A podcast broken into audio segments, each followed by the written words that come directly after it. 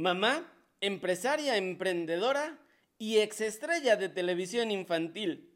Hoy, en este episodio de Siempre Fresco, mi querida Ale Mendoza. Bienvenidos.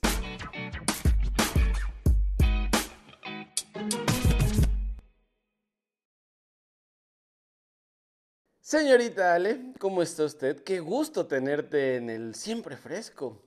Gabo, qué emoción, muchas gracias por invitarme. Hasta me, no, me sonrojé un poquito. no, es, el color de la playera. Para que hiciera match. Oye, Ale, me da mucho gusto saludarte, platicar. Eh, nos hemos encontrado de repente por ahí, en la ciudad, eh, comiendo, pero tenemos muchos, muchos, muchos años de, conocernos y, y, me da mucho gusto saludarte y ver ¿Cómo, estás en la actualidad? Que, la verdad está bien padre ver todo lo que estás haciendo. Así que por eso es que queríamos platicar contigo en, este podcast y pues en este episodio, porque yo sé que tienes muchísimas cosas que le pueden servir a muchas mujeres que quieren ser emprendedoras o a cualquiera que dice, ah, sí, quiero luchar por mis sueños. Gracias. Pues eh, desde hace años que nos conocemos, desde que éramos competencia, de que nos veíamos chiquititos y ya, pues ya de señores que nos encontramos en lugares en común con nuestros chamacos y pues aquí andamos a ver qué, qué sale de esto. Oye, pues vamos a tocar ese tema, vamos a empezar desde ese punto, tú lo dijiste, nos conocimos siendo competencia. Para los que no saben, eh, que seguramente son que todos, eh, Ali y yo trabajábamos como conductores de televisión infantil. Tú en TV Azteca, yo en TV4, o sea, tú con, los, con los fresas, yo con el pueblo. Ay, con los fresas, según, según. Yo en Entrepingos y tú estabas en... ¿Locura? Sí, éramos ahí rivalecillos localeños. Pero padre, ¿cuántos años tenías tú, Gabo? ¿Cuántos años tenía yo? No lo sé, pero fue en el 2000. Según yo, tenía como 13, como de los 13 a los 15, 12 a los 15, una cosa así. Yo, yo recuerdo, a ver, tenía 16, tenía 16 años. Ay, no, pues ¿cuántos tienes ahorita? Tengo 38. Voy a cumplir 38 años. Ay, eres más grande que yo, Gabo, dos años, claro. Sí, sí tenía. Órale. Oye, sí, ¿eh? Qué, buena pregunta, porque así de, empecé, justo en el 2000 empecé a trabajar en TV4, entonces tenía 16 años. Qué cool, todo un adolescente. Tú eras una niña. Pues ahí media deformecilla, en la edad justo que estás como, que la nariz más grande y así, pero sí, de, de chavita que somos patito feo, yo me quedé en esa época toda la vida. claro que no. Así, justo en esa época en la que estás así como, sí, patito feo. Oye, y justo, eras la pinga, así te conocía todo mundo. Todo mundo. Este, estuvo muy chistoso, o sea, fue como en la secundaria menos, pero cuando pasé a la prepa, híjole, el bullying estuvo duro, duro, duro, duro, de que todo el mundo la pinga, la pinga. Y yo aplicaba la de, no volteaba, ya sabes, de que no, cuando me digan pinga no voy a voltear, no, hombre, pero los albures estaban a todo lo que da. Ya después aprendí a vivir con ello y hasta me reía, dije, ay, no, estos. Pero sí, la pinga fui un rato la pinga. ¿Hay, ¿Hay en la actualidad alguien que todavía te vea y diga, ah, ¿eres la pinga? ¿O ya no? Sí, sí, sí, sí. Algunos compañeros todavía me dicen, hubo un rato que, que sí decía, no, me choca, no me diga, no voy a voltear, pero ya, ya, ya no importa, ya está cool. ¿Y cuánto tiempo duraste en Entre Pingos? Creo que fue desde, tenía yo como 12 años, como de 12 a los 15 años más o menos, eh, que duró, sí, yo creo que como tres, casi cuatro años, una cosa así. O sea, en la mera pubertad. En la mera pubertad, de que los brackets, este, todo. Ahí andábamos. ¿Er-, ¿Eras tú y Caro también? ¿Estaba Caro también? Éramos yo, Mariel Martínez Frías y Federico. Ah, este, yo cuando ingresé a Pingos, eh, al principio creo que eran cinco niños, este, salieron dos y yo entro, entonces ya éramos tres, eh, Fede, Mariel y yo, y al final este, entra una chica más que se, llamaba se llama Fátima y éramos los cuatro. Pero sí, ya después nos cepillaron muy feo y, se acabó de un día para otro. Así que se acaba pingos y todos llore y llore, todos mocosos y se, se acabó el sueño de ser estrella televisiva. ¿Cómo, cómo, cómo llegaste ahí? Hice casting. Pingos ya existía. este, estaban los cinco niños que te digo. Y por alguna razón, eran los tiempos en los que íbamos a plaza y bla, bla, bla.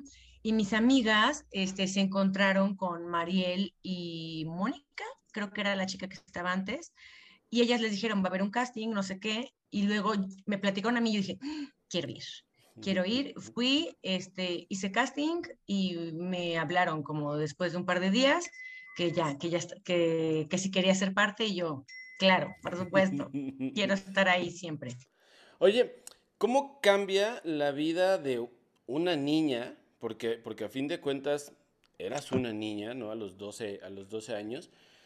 El ya estar en un medio de comunicación masivo, porque si bien la televisión no, es, no, era lo que es en la actualidad o el alcance eh, que tenía, pero muchísima gente los veía y sobre todo ustedes que, era un canal que se veía en, pues, prácticamente en, toda la ciudad y, en otras ciudades cercanas. ¿Cómo cambia tu vida? Porque quiero pensar que salías a la calle y había eh, indudablemente quien te reconocía. Sí, no, no así como de que, ay, no, qué barbaridad, no puede caminar entre las calles, pero sí estaba padre, chavitos, niños más chiquitos, este, incluso llegaban de que cartitas al canal y así, entonces te emocionabas. Y sí me pasaba de que, por ejemplo, en el súper o así con mis papás, de que, ay, hola, este, ¿me puedo tomar una foto contigo? Y yo así de que, en estrella, yo, sí, claro. Estuvo padre, la verdad sí, sí lo gocé mucho. ¿Recuerdas eh, cuándo fue o cómo fue que te pidieran tu primer autógrafo? Este, no me acuerdo exactamente la situación, pero sí recuerdo que hasta me inventé una firmilla y pedorra, como de que en Rockstar para hacerla rápido. Y tenía como tres y de que hice mi, mi concurso de cuál de mis firmas iba a ser. Y sí, estuvo muy cagado, estuvo muy chistoso eh, esas épocas. Oye, y yo creo que para alguien que está tan pequeño en un en un trabajo, porque a fin de cuentas es, un trabajo que, involucra mucho el desenvolvimiento este, con, las personas, el lenguaje, el, tener una actitud mucho más abierta, ¿no? Para poder empatizar con el que está del otro lado de la, de la pantalla. Yo quiero pensar, o bueno, más bien sé, que, que te ayuda mucho también en el desenvolvimiento después de eso, es decir, en la escuela, eh, si bien pasan estas cosas como, como que de repente el bullying o, que algunos amigos, ¿no? Es como, ay, sí es que tú eres la famosa, pero te ayuda también a tener, creo yo, mucho más confianza en ti y en lo que estás haciendo. ¿Te pasó eso o hubo un momento terminando el proyecto en el que dijiste, ay, no, quiero volver a, como, digo, yo sé que no eres tan tímida, pero en algún momento fue como de, ay, no, este, ya no me siento tan cómoda siendo tan, ah, con tanta energía. Em, sí estuvo muy, muy, muy locochón. O sea, como que en la escuela la gente espera que, de que haz lo tuyo, haz lo tuyo. Y así de que, ¿qué es lo mío? No sé. Porque realmente los, los programas no eran en vivo, eran grabados. Y tipo, si nos equivocábamos, podíamos repetir. Este, se quejaban mucho que yo hablaba rapidísimo. Entonces ya sabes que me mandaban con el, ponte en un espejo, y ahora sí, a practicar. Pero sí creo que son bases para, pues para presentarte en la escuela, tipo en la prepa, que ya, este, pues decías, pues hazlo tuyo, pues tal vez lo mío, pues se me quita el miedo y lo haces. Entonces, sí te da confianza. Este, para mí fue como un pequeño logro que hice de chiquita, ¿no? Fue así como que, ay, wow, primer bloque desbloqueado. Yo quería salir en la tele y ya salí. Gané, gané, me sentía como que había ganado un concurso como de que me escogieron de un casting. Entonces dije, ay, entonces sí se puede, sí se pueden lograr cosas que si te imaginas lo puedes palomear. Entonces estuvo cool y sí, sí siento que sí me ayudó también mucho, pues después en la escuela y, y para el cotorreo y para hablar y todo eso. Oye, y en la onda económica, porque les tenían que pagar. ¿no? Una madre, una madre que nos pagaban. pero, pero, les lavan su lanita. Sí, ¿Cómo, era? Porque también para un niño está chido que de repente, bueno, no sé si tus papás igual eran como los papás de Britney Spears y de Michael Jackson, ¿no? O de, Macula Cookie. De, Luis Miguel. Ah, Exacto, así de, ah, toda la lana es para mí porque pues, ah, es mi hija, ¿no? Eh, no, pero ¿cómo se siente o, cómo sentías? Porque eso, ahorita vamos a llegar al punto de, em, en la actualidad, ¿no? De, de ser una mujer emprendedora y empresaria, eh, pero eh, cuando era chavito, el tener ya tu lana, pues también era como de, ah, te sientes bien, ¿no? Te sientes empoderado, decir, no importa, vamos a la plaza, yo invito a los helados. Claro, era súper chistoso porque nos pagaban el contrato que hicimos, mis papás tuvieron que firmarlo, obviamente. Nos pagaban 50 pesos por programa transmitido, o sea, una baba. Eran mil pesos al mes o sea, eran cinco programas de lunes a viernes, mil al mes. Y aparte se tardaban en pagarnos años, años, así de que se jineteaban la lana. Entonces, cuando nos llegaba el dinero, así que nos llegaban tres meses juntos, ¡pum!, tres mil pesos, yo, ¡wow! Tres mil pesos. Me acuerdo perfecto que me fui una vez de que a Mix Up, me compré todos los discos sabidos y por haber, y me gasté mi lana en eso. O también me acuerdo que en la feria de que, ¿quieres subirte al bungee? Yo te lo pido yo te lo picho. Pero sí, empecé a tener mi, mi lanita, muy poquita, pero padre, padre, pues tener ahí. Y sí, hasta eso mis papás buena onda, al contrario, ellos gastaban un chorro de que me llevaban, me traían, me recogían y, y sí, no me, no me hicieron ahí un proceso del SAT, así de que cuánto me toca a mí. Buena onda mis papás. El 20% es para nosotros, el 40% es para nosotros, ¿no? Y, y, bueno, y más porque estabas haciendo un trabajo que que lo disfrutabas, o sea, que no se sentía, porque si en cualquier otro trabajo te dicen te pago en tres meses, pues los mandas a la goma. Claro. ¿No? Claro, sí, lo, disfrutábamos un chorro, le invertíamos también, porque ¿qué te alcanzaba? Tú tenías que, que comprarte ahí la ropita, la ropita de moda y muy cagado. Muy pocas veces nos, nos dieron patrocinio de ropa, muy pocas veces, pero Sí hubo también. Estuvo muy chistoso. ¿A ti te daban? ¿A ti te pagaban? Sí, a mí se me pagaban. Ay, ¿cuánto te pagaban? No sé, creo que cuando entré, yo creo que sí me han de haber pagado como unos 3.500 pesos al mes.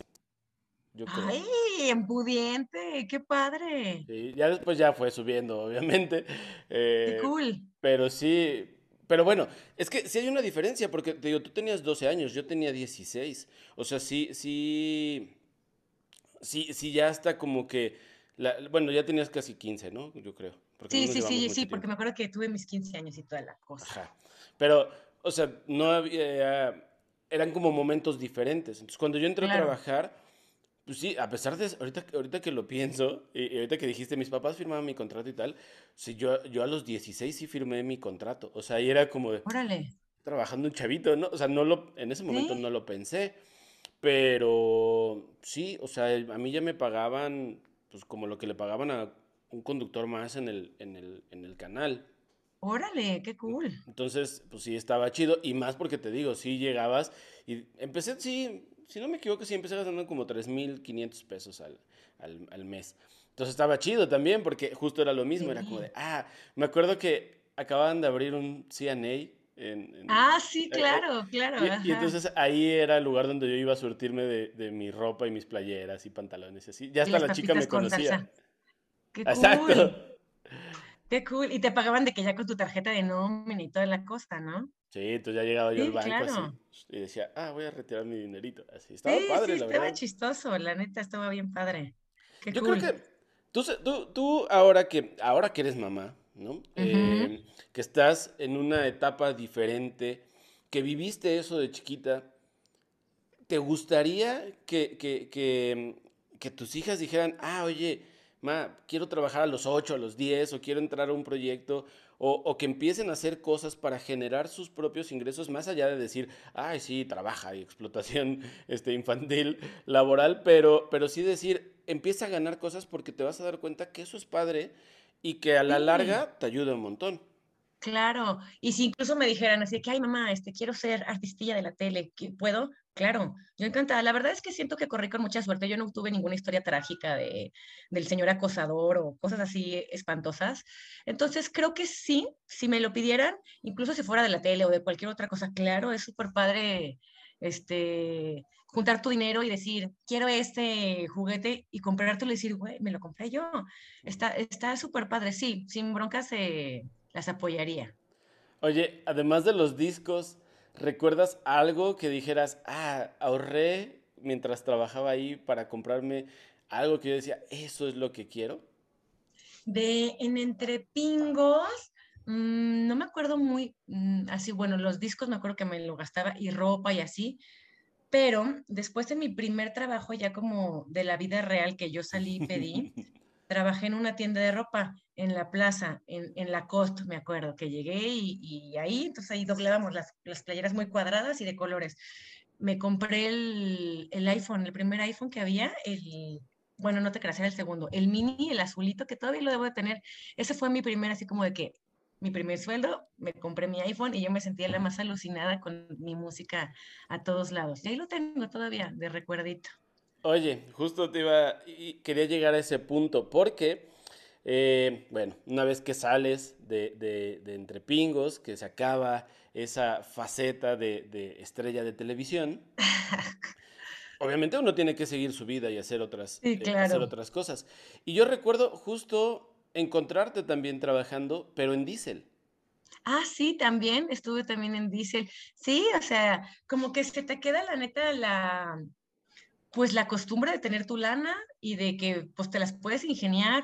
O sea, si yo en Entrepingos iba a clases de inglés, hacía los programas, iba al colegio normal, pues también de grande, ¿no? Ya de que dices, ya puedo, puedo chambear, ya tengo 18, vámonos. Sí, trabajé en Diesel y también estuvo bien cool. Y, justo compartías ahí trabajo con el buen eh, Ismael, con Dexter. Claro, con Dexter, ahí lo conocí, estuvo muy chistoso, este, porque a él lo conocí en Irlanda, así súper random, porque antes de Diesel eh, tuve la oportunidad de que cuando acabó la prepa, eh, me fui de intercambio, me fui de niñera, que yo le digo que me fui de chacha elegante, porque te lo pintan que vas a ser niñera, pero vas a chachar, a trapear, a lo que, a lo más rudo de lo rudo, pero bueno, la paseada.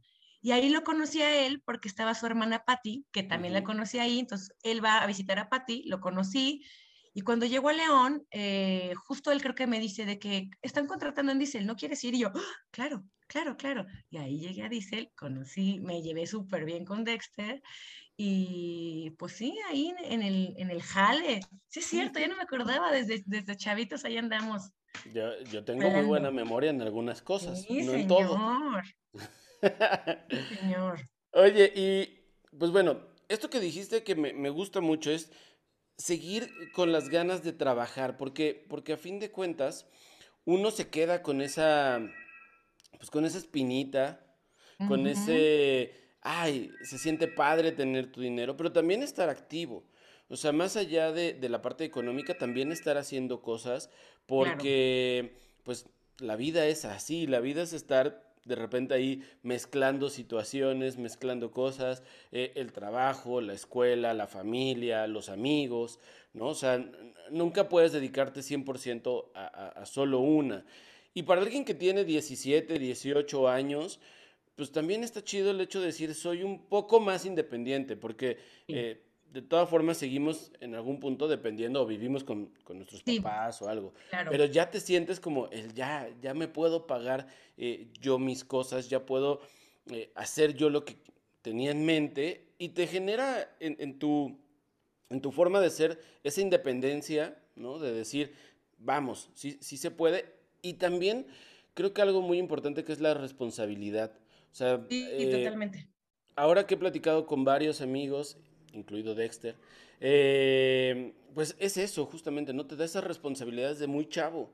O sea, a lo mejor nosotros nos tocó vivirlo a los 15, 16 años, en tu caso a los 12, 13, de decir, es que tengo que cumplir con ciertas responsabilidades y no lo ves como algo malo, sino que lo ves como un, ah, es que si lo hago, obtengo un beneficio. Claro, eso que estoy totalmente. Totalmente. Sí, está bien padre. Este, ojalá que mis hijas eh, les, les guste y quieran y no les tenga que andar yo arriba de órale. Pero sí es un, lo que tú dices, es como un ir desbloqueando, así como que, y, te vas programando, ¿no? También así de que mi lado Virgo, pensando de que en tres quincenas voy a tener tanto dinero, entonces ya puedo comprar el iPhone que quiero. Entonces sí, sí está padre. Es como, eh, sí, como ir juntando puntitos para ir logrando tu objetivo. Oye, ¿y qué pasa después de estas etapas de, las tiendas de ropa? Que yo quiero pensar, bueno, voy a hacer un paréntesis, quiero pensar que trabajar en una tienda de ropa cuando eres chavo, de ropa eh, juvenil y, ropa cool, también está chido, porque además conoces un montón de gente. Sí, está increíble. La verdad es que sí tuve suerte. En la costa estaba un poquito más, este, más preppy, ya sabes, así que, pero pues estaba de modita, entonces también estaba cool. Con lo que, ah, justo, eh, con lo que junté de Lacoste, que duré muy poquito, eh, me fui a Irlanda. En Irlanda trabajé de niñera, regreso de Irlanda, este, trabajo en Lacoste, digo en Diesel, y en Diesel estaba más cool, la verdad, porque éramos, estaba también Alessandro, que le decían Diesel, estaba Dexter, estaba Fofoy, entonces la llevábamos muy bien, aprendes a doblar la ropa increíble, cosa que no sabes, y, y sobre cortes, y también te dan la ropa, o sea, el uniforme estaba increíble, yo me acuerdo que los pinches pantalones Diesel en ese entonces costaban un dineral, entonces ya tener tus dos de uniforme estaba bien padre. Eh, estuvo muy cool, no me acuerdo por qué me salí de Diesel, ah, y luego creo que entré a, a Teletec. Ya ves que todo mundo. ¿Tú estuviste en las garras de Teletec? No. No, porque en ese entonces yo seguía. ¿Nunca? ¿En la vida? Eh, seguía en el canal. Yo estuve en el canal muchos años. Eras artista. Sí, no, sí. Yo no sé por qué estás ahorita en un noticiero. Ah, ah. No te creas, no, noticiero no te veo. Pero, pero. Ahorita te platico sí, una anécdota. Cagado, pues ahí todo el tiempo. A ver, a ver, platícame. No, no, no, síguele, síguele ahorita. Pues, este, sí, la verdad es que todo el tiempo estuve chambeando, ¿eh? O sea, en, una, en un lado o en otro, y ya hasta, creo que en la carrera ya me calmé un poquito, y ya al final, ah, me acuerdo, esta estuvo cool, este, de repente, yo iba en el TEC, mi mamá tenía la cafetería del TEC, entonces, gracias a ella pude estudiar en el TEC y, estuvo muy chido todo el tiempo desde la prepa a la carrera. En la carrera, eh, yo quise estudiar comunicación. O sea, yo decía de que quiero estudiar comunicación y en el TEC no había comunicación, estaba en Ibero. Pero bueno, pues tenía la oportunidad de tener una beca por parte de mi mamá. Entonces todos en el TEC me lavaron el cerebro de que no, mercadotecnia es para ti, mercadotecnia es la que hay. Y yo, pues bueno, no hay muchas opciones, está chido el TEC, ¿qué hago? No, me quedé. Y este, estando ya en, en, la carrera, me acuerdo perfecto que llegaron eh, los de Vitamin Water, así como una camioneta, y empezaron a dar. Y mi mamá era como unos intertex o algo así, entonces mi mamá como que montó la tiendita en las canchas y yo me puse a ayudarle. Entonces el chavo de Vitamin se me quedaba viendo así de que, ¿y esta morra qué hace? Que parece merolico, pero está vendiendo los vitamins, porque creo que si algo, que si compraban cuatro les daban una cachucha y así. Y me dijo, oye, ¿no quieres trabajar acá? Y yo, ¡Ah! claro, claro, me encantaría. Este, y, y, pero ya no estudias, ¿verdad? Y yo, mm, no, eché mentiras dije que ya no estudiaba para poder entrar a trabajar en Vitamin. Pero estuvo bien cool también, ya después, este, el que fue mi jefe, Gibran, ahorita es un gran amigo y lo quiero un chorro, nos reímos muchísimo de que cómo le mentí, la otra ya sabía que estabas mintiendo, pero pues me dice el paro. Y así entré a esta chamba que también estuvo bien padre, este, pagaban muy bien, y salí de la carrera con trabajo, hasta que también de un día para otro, así que ganaban tanto, ya va a ser menos. Y yo, ¿cómo menos? Y, ya después de ahí me mudé de ciudad y bla, bla, bla. Pero sí, estuvo muy cagado, ya no me acordaba también lo de Vitamin. Es que eres una chica muy activa. O sea, yo desde, que, te, desde que te conozco, eres, eh, ya vimos que hace muchos años, eres, eres muy activa. Obviamente ha habido muchos momentos en donde no coincidimos en, platicar o en vernos, pero cuando te encontraba en algún lugar siempre era así como demasiada energía y, mucha, y mucha pila, ¿no? Entonces, eso está padre porque también eh, eso, te digo, es algo que traía seguramente desde chiquita, por eso te quedaste en el casting, pero que, pero que te va formando mucho en, la vida y de repente es padre encontrarte con gente así, porque aunque platiques 10, 15 minutos con, con esa persona, en este caso contigo, es como, ah, terminas y dices, sí, está padre, y como que sales con energía, ¿no? Entonces, eso, eso, está, eso está chido. Y estas cosas que, que, mencionas de decir, pues me aviento, ¿no? O sea, tengo ganas de hacerlo, pues dale, irte a, otro país a hacer un trabajo que pues, no, o sea, no, tenías contemplado que iba a ser así. Ilegal. Ah. Ilegal, exacto.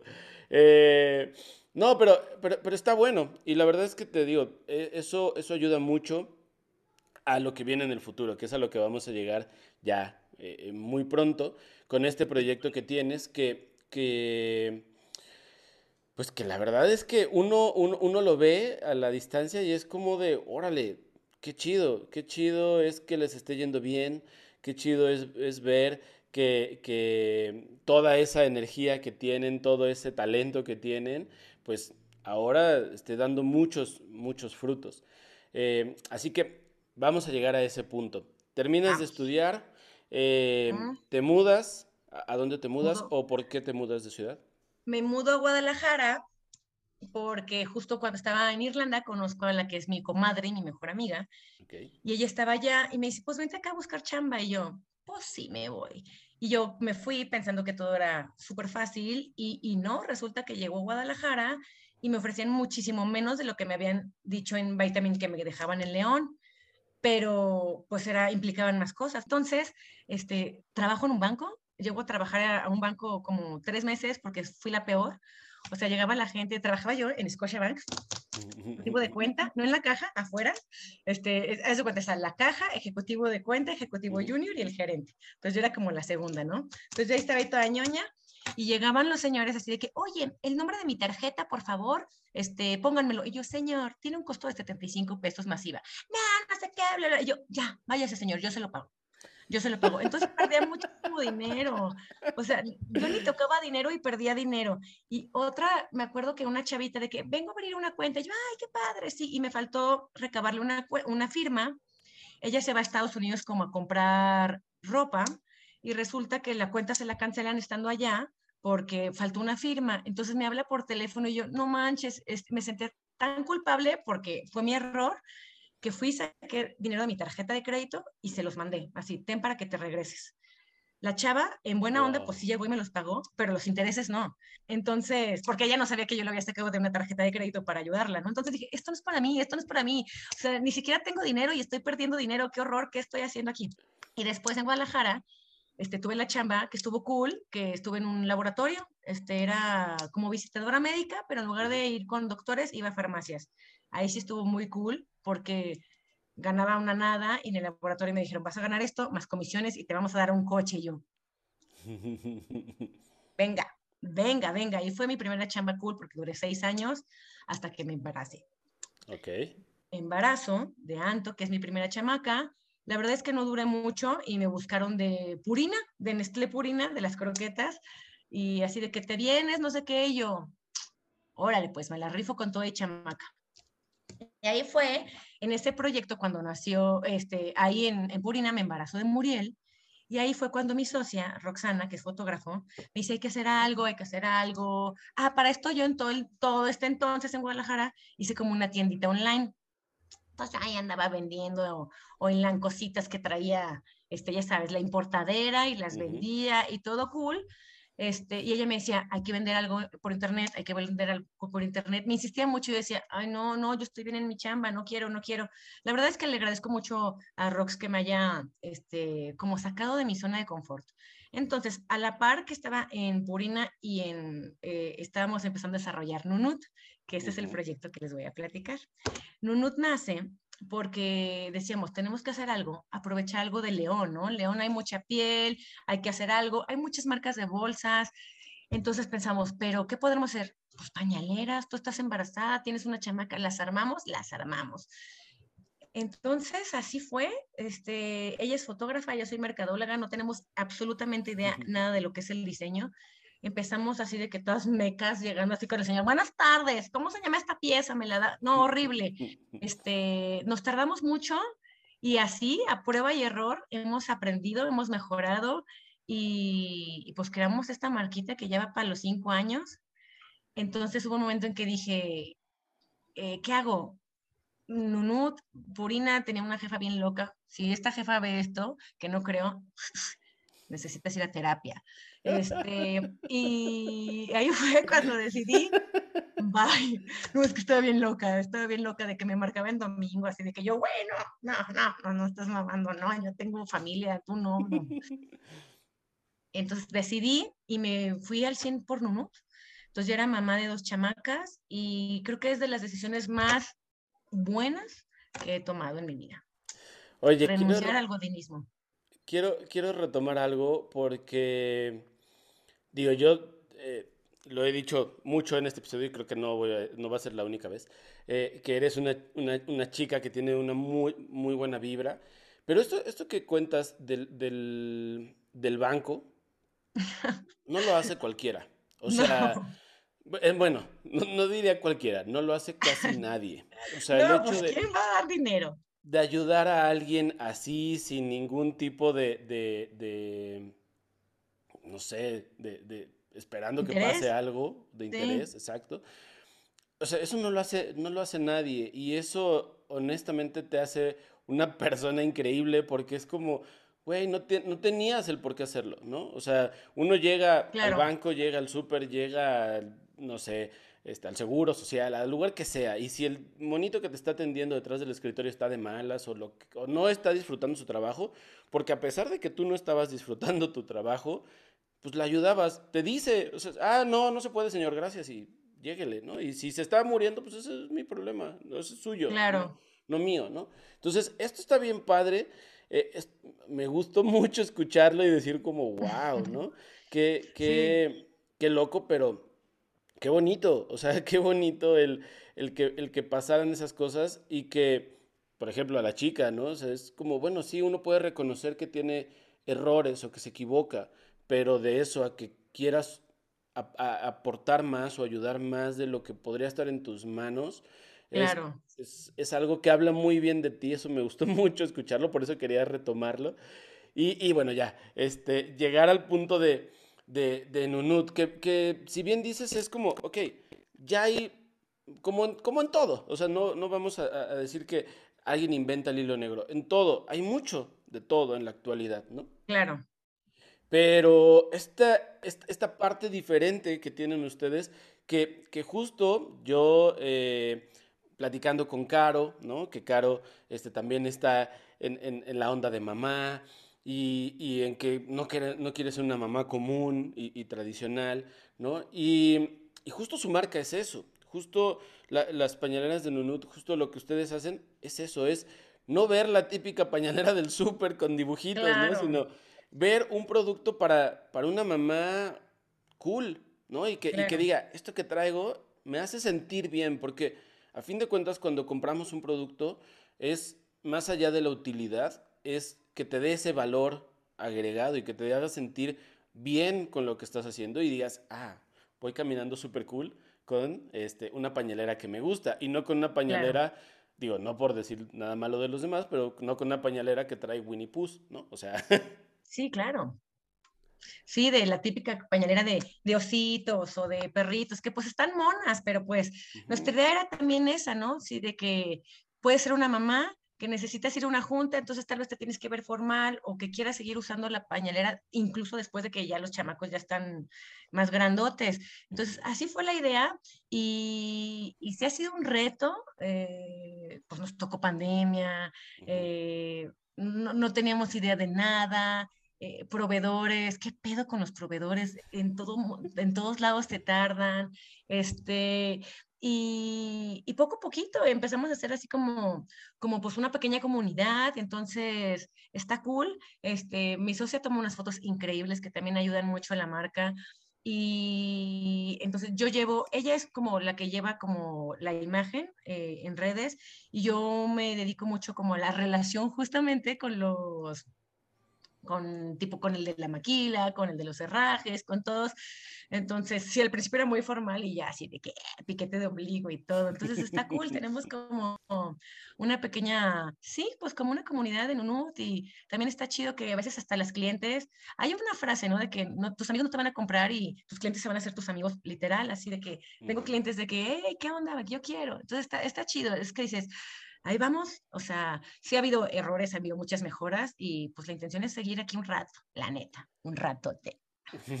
Oye, ¿cómo, cómo se dan Eh, bueno, no, no, no cómo se dan cuenta, cómo, cómo es cuando de repente empiezan a ver que el proyecto empieza a, crecer y a demandarles más tiempo y que empieza a llegar más gente y que hay más clientes.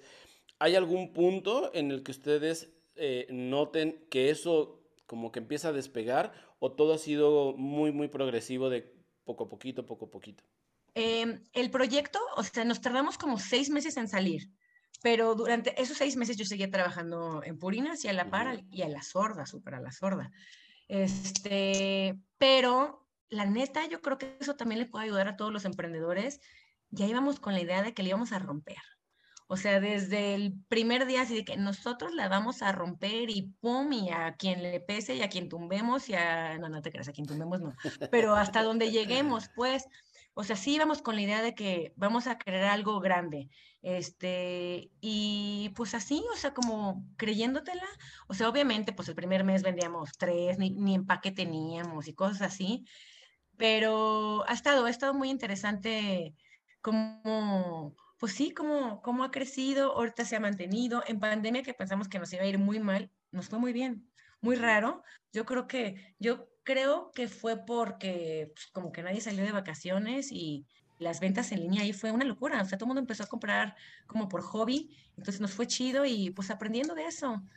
Pero ahí va, ha sido paulatino. Hemos intentado, por ejemplo, entrar en, Amazon y cosas así, que es un pedo, es un pedo entrar en Amazon. Y, o sea, cosas que no nos funcionan las quitamos, cosas que nos funcionan las dejamos. Y así, pero eso creo que yo que, que podría resumir, como si vas a hacer un proyecto, entrarle con todo, o sea, sin miedo, y si no funciona, pues ya, pero con toda la intención de que vaya a triunfar, siento que es ya como un 80% que va a triunfar. Yo creo que ahorita que dices de, hacerlo sin miedo, pero cuando tienes en la cabeza tan claro a dónde quieres llegar, yo creo que más que miedo es nervio, ¿no? O es, o es, emoción y a veces lo confundimos con miedo. Y te lo cuento porque han pasado por acá varios amigos que también tienen proyectos que cuando los empezaron fue, es que me daba miedo, no sabía. Y es como, pero me está yendo bien, ¿no? Y es, yo quiero pensar que más allá del miedo, es, ya lo tienes tan claro en tu cabeza que todos dicen lo mismo, es, pues si, si, si no sale, pues no pasa nada. Y es como, no, tan, tan lo tienes tan claro que ese, ese, ese pensamiento de, pues si no sale, no pasa nada, es, es algo recurrente, pero que no es la parte vital. Porque cuando un proyecto no va a salir, eh, por más que tú digas, ah, si no sale no pasa nada, es, no, no, si no va a salir, no va a salir. O sea, tú muevas tierra, mar, lo que muevas, no va a funcionar. Y a lo mejor lo haces sin miedo, ¿no? O sea, esos proyectos que haces sin miedo de, ah, no, pues no, sí, sí sale y es como, no, si no estaba destinado a que funcionara, evidentemente no va a funcionar. ¿no? Pero en este caso, el, ahorita que me decías, ya lo teníamos tan claro, ya teníamos tan definido a dónde queríamos llegar, que pues es más bien ese nervio de decir cuánto tiempo se va a tardar en que eso pase. En sí, claro. Y, y, ahí estamos, y seguimos y todos los días es como un reto, ¿no? Así de que, ¿qué, qué podemos hacer? ¿Cómo podemos mejorar? Este, ¿A dónde vamos a llegar? ¿Qué necesitamos? Eh, y también seguir innovando, pues, porque nos podemos haber quedado perfectamente con un modelo, y no, ya tenemos como ocho, entonces está chido de que ahí vas, le vas buscando qué les gusta, qué no, este no funciona, pues adiós, este sí funciona, pues hay que más colores, más todo. Entonces está chido de que ahí andamos haciéndole al diseño que ni sabíamos, este, pero pues aprendiendo. Creo que todos los días es eso, aprender.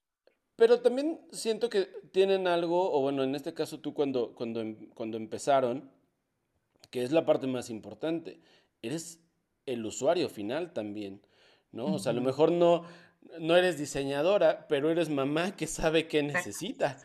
Que, que yo creo que en muchos proyectos eso es lo más importante, y sobre todo proyectos de producto, ¿no? O de servicio. Si tú no vas a ser, o si tú no estás dentro de los usuarios eh, finales como el creador de este proyecto, es muy difícil que funcione, porque no vas a entender qué necesita la otra, eh, la otra persona.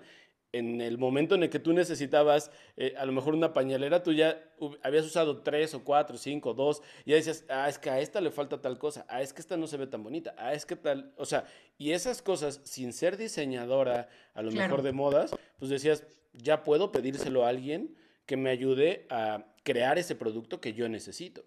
Sí, sí, sí, totalmente. Entonces, así fue. Y, y, por ejemplo, Rox también, Rox no es mamá, pero Rox tiene como un gusto, como un muy buen ojo para el diseño. Entonces yo le decía, a esto necesitamos ponerle esta parte térmica para los biberones, no sé qué. Me dijo, claro, pero, o sea, hemos hecho un equipo bien padre porque nos complementamos. O sea, lo que yo no tengo ella tiene y la que no y así. Entonces, ha sido un equipo que obviamente nos peleamos, obviamente tenemos nuestras diferencias, pero a pesar de eso, pues ahí seguimos y, está cool. O sea, la verdad es que ha sido como algo que nos... Sí, es, una relación, haz de cuenta que tenemos una relación, Unut es nuestro bebé y ahí vamos y a pesar de todo y llegamos a un acuerdo y, y, eso, porque a veces es como difícil con socios, ¿no? Y más porque las ideas y todo, pero pues la comunicación, la confianza, también nos, este, confiamos plenamente una de la otra de que ella no me va a chingar, yo no la voy a chingar, al contrario, vamos a, a ver por el bien de Nunut y a crecer. Entonces, eso creo que ha sido una, una buena fórmula. Dijiste dos palabras que yo creo que son fundamentales en cualquier tipo de proyecto y en cualquier tipo de relación laboral, eh, comercial, eh, eh, sentimental, y es la confianza y la comunicación. Cuando una de esas dos no está... ¿Se rompe? Bye. Es muy pues difícil que funcione. Sí, cuando, sí, cuando se pierde la confianza, uh, toma años recuperarla y si a veces ni se recupera. Entonces, pues creo que ya llevamos, te digo, como cinco años en esto, entonces sí, sí, sí, ya, ya hay mucha confianza. O sea, sé que todo lo hacemos por el bien de Unmut y, y pues la intención es seguir un rato más en este, en este proyecto. Para que entren, entren. Sí, sí, exacto, visiten. Eh, ¿Es nunut.com o .com.mx? Nunut.mx. .mx, nunut.mx. Y después también hicimos ya, acabamos de lanzar otra, de que ya dijimos, en Atascadas, de una vez, pues tenemos otro proyecto que se llama Ducamadic, este, que son bolsas, ahora sí ya nos metimos como el tren del mame, que todo el mundo tiene bolsas, pero son bolsas lindas, cool, muy bien hechas, este, y queremos abarcar más eh, otro mercado, pues, porque acá era como mamás y mujeres, ¿no? Y acá ya puede ser así desde la chavita, mamá, este, señora, todas. Entonces, estamos abriendo mercado y, y también este, atrevernos a, pues, otro lado de que, pues, sin miedo otra vez, ahí estamos. Y hay, hay algo que, que, que pasa también, sobre todo en estos proyectos, que es las relaciones y el buscar eh, o que lleguen personas importantes o que tengan una voz y puedan decir, ah, ese producto está chido. Y pasó justo con Elan, ¿no? que de repente es como de, ay, miren, este proyecto está súper chido y, seguramente en ese momento fue como, quizá no el boom, pero sí un, órale, ¿no? O sea, empezaron a llegar muchas personas porque evidentemente la siguen muchísimas personas. ¿Qué pasa en esas, o tú ahora que lo ves desde el lado de mm, de empresaria, del negocio, qué pasa en esas relaciones, sobre todo en la actualidad, donde este modelo de eh, contratar influencers o de tratar de llegar a patrocinar personas para que te den un beneficio, muchas veces no funciona. Eh, y muchas veces cuando sale, quiero pensar que fue muy orgánico lo de Elan, eh, sale muy bien. Está súper chistoso y es una realidad lo que dices, porque obviamente sí hemos pagado influencer. Ay, no, perdón, pero son todas estúpidas. O sea, no es posible que les estés pagando y tú marques Nunut y digan Nut Nut. Así de que es broma, ¿verdad? Es broma. Este, y, ya ni te la crees, porque a veces, o sea, las influencers parecen anuncio clasificado, de que te metes y anuncio, anuncio, anuncio, anuncio, anuncio, anuncio, y dice, ya no te creo nada de lo que estás diciendo. Pero este, hemos tenido la fortuna de que mamás reales han tenido el producto y lo recomiendan y ha sido así de que, wow, o sea, Elan es un, un ángel, o sea, fue un cambiazo, o sea, nos empezó a seguir gente, nos generó muchísimas ventas, muchísimas recomendaciones. El otro día estuvo muy chistoso de que estaba con la familia de mi esposo y conocí a una prima de él y me dijo, no manches que es tu marca, la publicó el y yo. Sí, sí, en, Empoderada. Para, para Nunut, yo creo que las personas más importantes que hemos tenido es Elan y Aislinn Derbez. Ellas dos así de que nos ayudaron y, y pues es una, fue una recomendación real porque no nos cobraron ni un peso, ¿sabes? O sea, fue así de que, wow. Y a otras viejas que sí les hemos pagado, muy mal, ¿eh? Muy mal. Me caen gordas, todas. Me caen gordas todas. Oye. me caen muy mal, es que también... Tú saca tu frustración. Pero eh, no lo había pensado desde ese punto de vista y sí, eh, la actualidad es como un anuncios clasificados. O sea, ahora uno ya no paga estos anuncios de, de, cuadro en el, ¿De la sección amarilla. O en la sección amarilla, que ya ni existe, creo. Eh, pero, pero ahora le pagas a, alguien que te diga, hey, compra, mi, compra este producto, genial, que yo no uso porque ni soy mamá, ¿no? Ajá, claro, y voy a decir el nombre mal porque no leí las cosas, así que dices, güey, ¿Qué interés le pones? Qué bárbaras. Pero yo también recomendaría, yo no, yo, no estoy tan de acuerdo en, las influencers, a veces son necesarias, pero si llega alguien y te recomienda tu producto, o sea, porque por ejemplo también hay mamás, me caen bien, este, que quieren hacer como sus pininos, ¿no? En, en, influencer y que tienen bien poquitos seguidores, pero hablan también de tu producto y dices, güey, sin pagarles un peso y así y lo compraron. Claro, gracias, te lo agradezco muchísimo y lo compartimos y gracias por ser parte de la comunidad. Eso para mí es como más eh, real de que una persona que tiene 150 mil seguidores, la mitad son rusos, la otra mitad son hindús y se ha comprado súper falso. O sea, para mí es más real una persona que tiene mil seguidores, pero lo compró y le gustó. Para mí eso es más importante tocaste un punto que para los que han seguido el Siempre Fresco y si no lo han seguido, eh, chéquense el episodio con Dani Quino, porque justo Dani habla de eso, ¿no? De, hablábamos de los números, de la, del, ah, de decir una persona tiene miles de seguidores y ella hacía mucho hincapié en este, en este sentido de, puede haber una persona que tenga 100 seguidores, pero 99 le comentan sus fotos, eh, interactúa con ellos, o sea, tiene un alcance de más del 90%, ¿no? Claro. Cuando de repente tienes alguien que tiene, como bien dices, 2 millones de seguidores, pero sus interacciones son del menos del 1%. Entonces también es... Eh, eh, como pues no me sirve de nada, porque de todas formas le está llegando a 100 personas, las mismas 100 que le llegaba con la otra. Unos bots rusos. Exacto, ¿no? Entonces, esas cosas son importantes y, esto que, que, mencionas, yo creo que para una marca, sobre todo, eh, ahora, bueno, Nunut primero, ¿no? Que es una marca como más de nicho, pues lo mejor es que las mamás se lo compartan a las mamás, ¿no? O sea, y que de repente una amiga la vea y diga, ah, es que está súper bonita, ah, o es que está muy útil, o ah, es que está bien padre eso que tiene, o ah, es que los modelos están súper chidos. Ahora hay un punto importante y que aquí es donde yo tengo una pregunta. Están hechas con, con, cuero vegano. ¿Cómo es el cuero vegano? Tenemos dos versiones. La verdad es que Nunut quiso empezar este, totalmente vegano, pues, con sintético, pero este, en nuestra maquila nos dijeron, les sugerimos que sea piel. Y nosotros, ¿cómo? Pues están en León, no sé qué. Y la verdad, nosotros en hippie, en, en, pro, en pro amor a los animales, no queríamos. Pero una realidad muy cañona es que yo creo que de cada 25 de piel se vende una vegana. Así de, así de gacho está, eh, así está de gacho el asunto. Pero sí tenemos las dos versiones. Tenemos la que es sintético, la que es eh, normal y eh, las de piel, que la, piel, o sea, al final la gente yo, yo al principio también así competía contra mí misma de que oh, los animales, eh, está, está medio rudo, pero en el punto, como me lo dicen en el alquilador, todo se aprovecha.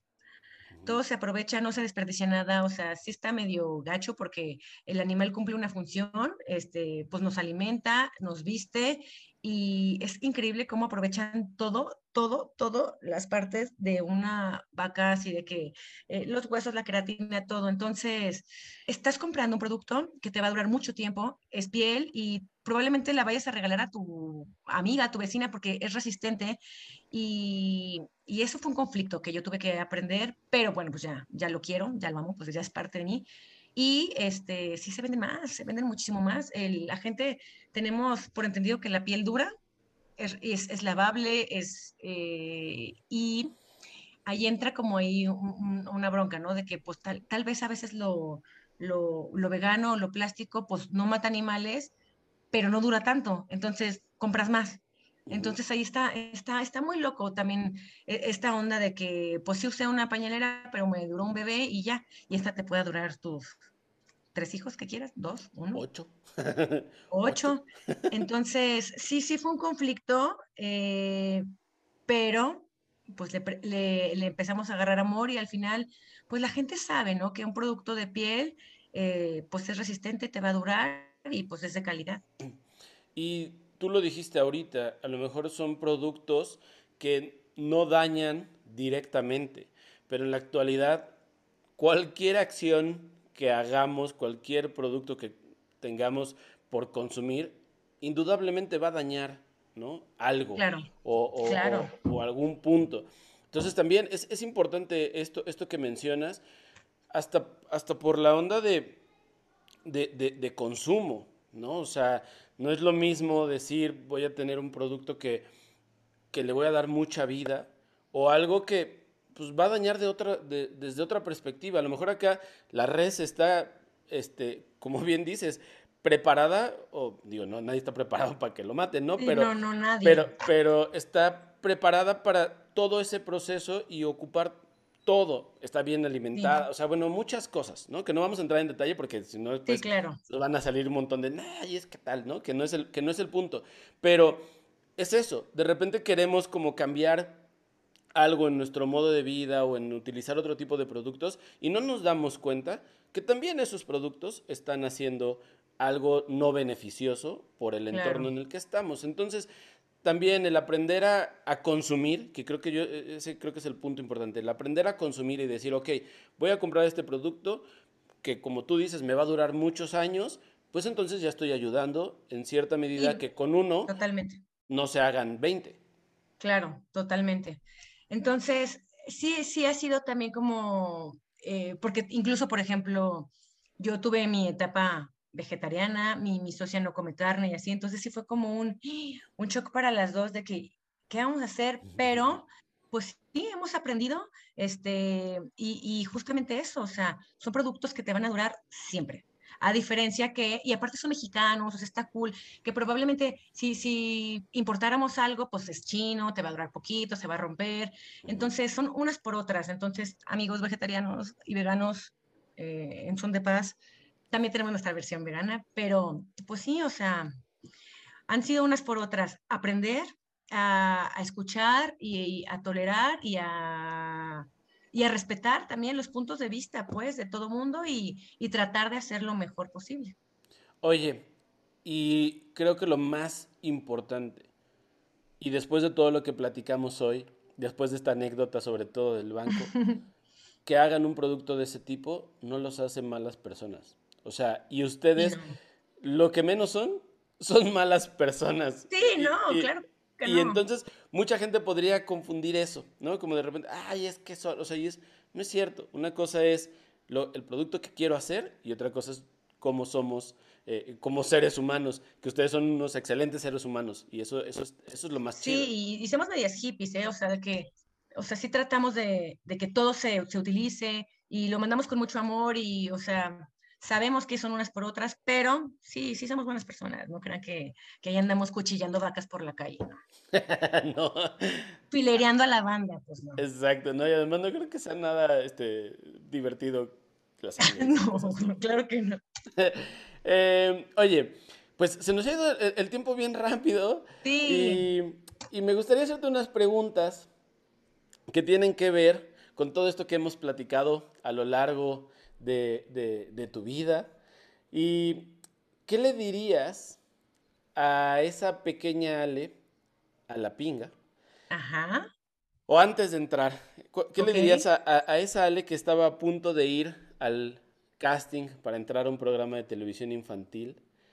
Hoy que eres una mamá eh, exitosa, que tienes un negocio en crecimiento, eh, que tienes esas ganas de ahora de comerte al mundo de una forma diferente y de ayudar a otras personas, ¿qué le diría la Ale de hoy a la pequeña Ale de 10 años? ¿Qué le diría? Este, que sí, que sí fuera al casting, que vaya todo, a todos los lugares donde quiera ir, que vaya, que no posponga las cosas, este, y que disfrute porque lo que viene está sabroso. Eso le diría. Ale, después de todo esto que, nos has contado, después de todas estas eh, anécdotas, todos estos trabajos, porque han sido muchos. Ay, sí, ¿qué tal? ¿Hay algo que, no que te arrepientas, ¿hay algo que cambiarías? Mm, no, nada, nada. Este, no, sin miedo, así, así como está, me lo aviento otra vez. Muy bien. Y ahora, ¿qué le diría esa Ale pequeñita a la Ale de ahorita? ¿Crees que hay algo que le dijera, oye, no, eso no está tan chido de lo que estás haciendo? Sí, yo creo que, que, no sea tan intensota y tan cuadrada, porque, o sea, si soy así de que hago mi listita de cosas que tengo que hacer y las palomeo y me estreso si no me salen, eh, eso, o sea, como que, güey, de todos modos va a salir, entonces relájate y, fluye. Sí, en, en modo hippie, fluye. y de todo esto que has vivido, de todo esto que has pasado, de que seguramente eh, tus pequeñas tendrán una mamá que es muy posible que les deje un negocio, ¿no? O les deje un, trabajo, una empresa, pero que tú has tenido que trabajar y luchar mucho y pasar por muchas cosas. ¿Qué, qué esperas dejarles a ellas, más allá de, obviamente, las cosas que puedan obtener eh, materiales a raíz de, los proyectos? ¿Qué quieres dejarles a ellas? Educación y experiencias. O sea, este, que estudien lo que, lo que quieran estudiar, clases extras de, de lo que ellas quieran, tampoco una mamá intensa de 400 clases, ¿no? Ya sabes. O sea, pero si que tienes ganas de aprender a bailar, vamos a que aprendas a bailar. Ya te aburriste de baile, pues vamos a otro. Eh, experiencias de ese tipo, eh, educación, o sea, de que si tienen interés en algo, eh, lo busquemos y viajes. O sea, me encantaría llevarlas a todos los pueblitos. O sea, a mí es muy chistoso porque acabamos de ir a la playa, así súper normal, y Muriel así que fue el mejor viaje de mi vida. Y así que cosas así que dices, wow. ¿De qué fue lo que más te gustó de la... De, me acuerdo que fuimos a Disneylandia, tuvimos la fortuna de llevarlas más chiquitas, y le acuerdo así de que, Antonella, ¿qué fue lo que más te gustó del viaje? La tina del hotel. Así de que, ¿cómo? Entonces, experiencias, este, porque son lo que te acuerdas, así de que eso, o sea, como que una infancia bien abrazadas, bien amadas, este, y ya con eso, ya con eso tienen como que la mitad de para ser un adulto feliz. Creo que diste en el punto en el que cuando tienes la fortuna o la dicha de ser papá, te das cuenta que hay detalles que uno pasa desapercibidos y que son los que cambian todo, ¿no? Esto que decías eh, de, de, Latina, voy a, sumar, voy a sumarme a tu, a, tu, a, tu, a tu anécdota, porque hace unos años que pudimos ir a grabar los cursos de, de Creana a Perú, pasó exactamente lo mismo. Fue como, ah, no manches, Maxi estaba más chiquito, obviamente, y llegamos a un Airbnb, bueno, estaba en un Airbnb y tenía tina. Y entonces fue, la casa de mi papá en Perú tiene tina. Y era como, él decía que yo tenía una casa en Perú. Y era como, de, ojalá, ¿no? Pero uno no se da cuenta de eso. Y, y, creo que como adulto dejamos de sorprendernos por esas pequeñas cositas que marcan la diferencia. Totalmente. Y, eso está más bonito, pues en lugar de llenarlos de tantos juguetes y de tantas este, cosas, al final ni se acuerdan de eso, o sea, se, acuerdan más como de que, ¿te acuerdas cuando nos metimos tú y yo a Latina? Así de que, sí, estuvo increíble. Bueno, entonces, eso, experiencias, que se acuerdan de que, pues mamá y papá estuvieron ahí siempre y esperamos estar mucho tiempo más y que, pues que, que lo que quieran hacer, lo pueden hacer.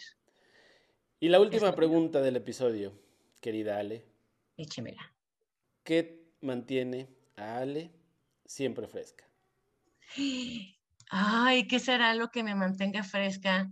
Este, eh, pues yo creo que pues la fortuna de estar aquí, ¿no? De, con todo lo que pasó en pandemia y todo, y todas las pérdidas que tuvo tanta gente, y eso como que me hizo a mí estar más presente y, y, valorar, ¿no? O sea, de que yo dije, ¿cómo es posible que he dejado pasar así cumpleaños, que es una tontería, pues, así de, porque no quería y no, hay que celebrar todo, todo, todo. Tienes la fortuna y tienes la posibilidad, celébralo. Entonces, si hoy nos tocó la fortuna de vernos, de la fortuna que me invitaras, y aunque las cosas no querían que hoy pasaran, las hacemos que pasen porque estamos aquí y no sabemos si mañana. Entonces, creo que eso es lo que me mantiene fresh. Muy bien, pues te quiero agradecer mucho, mucho, mucho el haber aceptado estar en esta, en esta plática, que nos contaras tantas cosas conocer muchas cosas que obviamente no conocíamos de, ti. Y también te quiero eh, decir que aunque no, no somos los grandes amigos de vernos todo el tiempo, eres una... Eh, deberíamos. eres una persona que sin duda le guardo mucho cariño eh, que desde que nos encontramos en algún momento siendo competencia en ese programa de televisión fue como de, ah, qué chido, qué buena vibra. Y después irnos encontrando en diferentes lugares, la tienda de ropa, em, comida, o encontrarnos en algún lugar comiendo. Eh, eres una persona que, que, es bien padre verte. Eh, yo te digo honestamente, me encanta tu, tu energía, me encanta tu vibra, me encanta esa esa buena onda que tienes siempre cuando nos encontramos y, eres de esas personas importantes que no están todos los días, pero que, pero que sabes que están y que dices, ah, mira, y sobre todo ver lo que has logrado, ver lo que han logrado, todas las cosas hacia donde van y todo lo que les falta eh, recorrer, me hace sentir bien padre. Es por eso también que quería que estuvieras acá y compartirlo mm. con más personas porque personas así son bien importante tenerlas en tu vida, porque sabes que en cualquier momento te van a dar ese chispazo de, energía y de luz y que dices, ah, qué buena onda. Y tú eres sin duda una de esas amigas que digo, qué padre poder tener la dicha de que estén en mi vida. Ves en mí lo que hay en ti totalmente, ¿eh? O sea, muchas gracias, pero somos espejo, ¿eh? O sea, totalmente yo también los veo y digo, qué matrimonio tan bonito, Caro y tú, de que, qué papás tan cool, o sea, todo lo que están haciendo y lo que van a lograr, este, nos vemos, somos mutuos porque somos espejos. Entonces, qué cool. Y, de verdad, así cuando me dijiste, me emocioné de que yo, ay, wow, qué padre que alguien se interese en, en, lo que andamos haciendo, en lo que estoy haciendo. Entonces, te agradezco mucho el tiempo y que me hayas aguantado con todos mis, mis artefactos técnicos que fallaron hoy, pero se logró. Ale, pues te mando un abrazo bien fuerte. Eh, para toda la familia. Ojalá nos encontremos pronto. Seguro, seguro. Y, cuídense mucho y que el éxito de Nunud y de los proyectos y de la familia y de todo siga en crecimiento. Igual, igual por allá, este, pues un abrazote a distancia. Te queremos, te queremos mucho. Igualmente. Bye. Adiós. Ahí lo tienen amigos, espero que les haya gustado mucho este episodio con Ale. Vayan a seguirla a sus redes, que se las dejamos en la descripción de este episodio. También, si quieren seguirme en Instagram, ya saben, arroba MrLemonadeMX y sigan todas las cuentas del Siempre Fresco Podcast. Yo me voy amigos. Ah, no es cierto, algo importante, si les gustó, ya saben Compártanlo, suscríbanse, activen la campanita, pásenselo a más amigos, comenten y todas esas cosas para que sigamos creciendo y llegando a más personas y pues invitando a más amigos al siempre fresco. Ahora sí, yo me voy, ustedes cuídense mucho, nos vemos o nos escuchamos en el próximo episodio y ya saben, manténganse siempre frescos.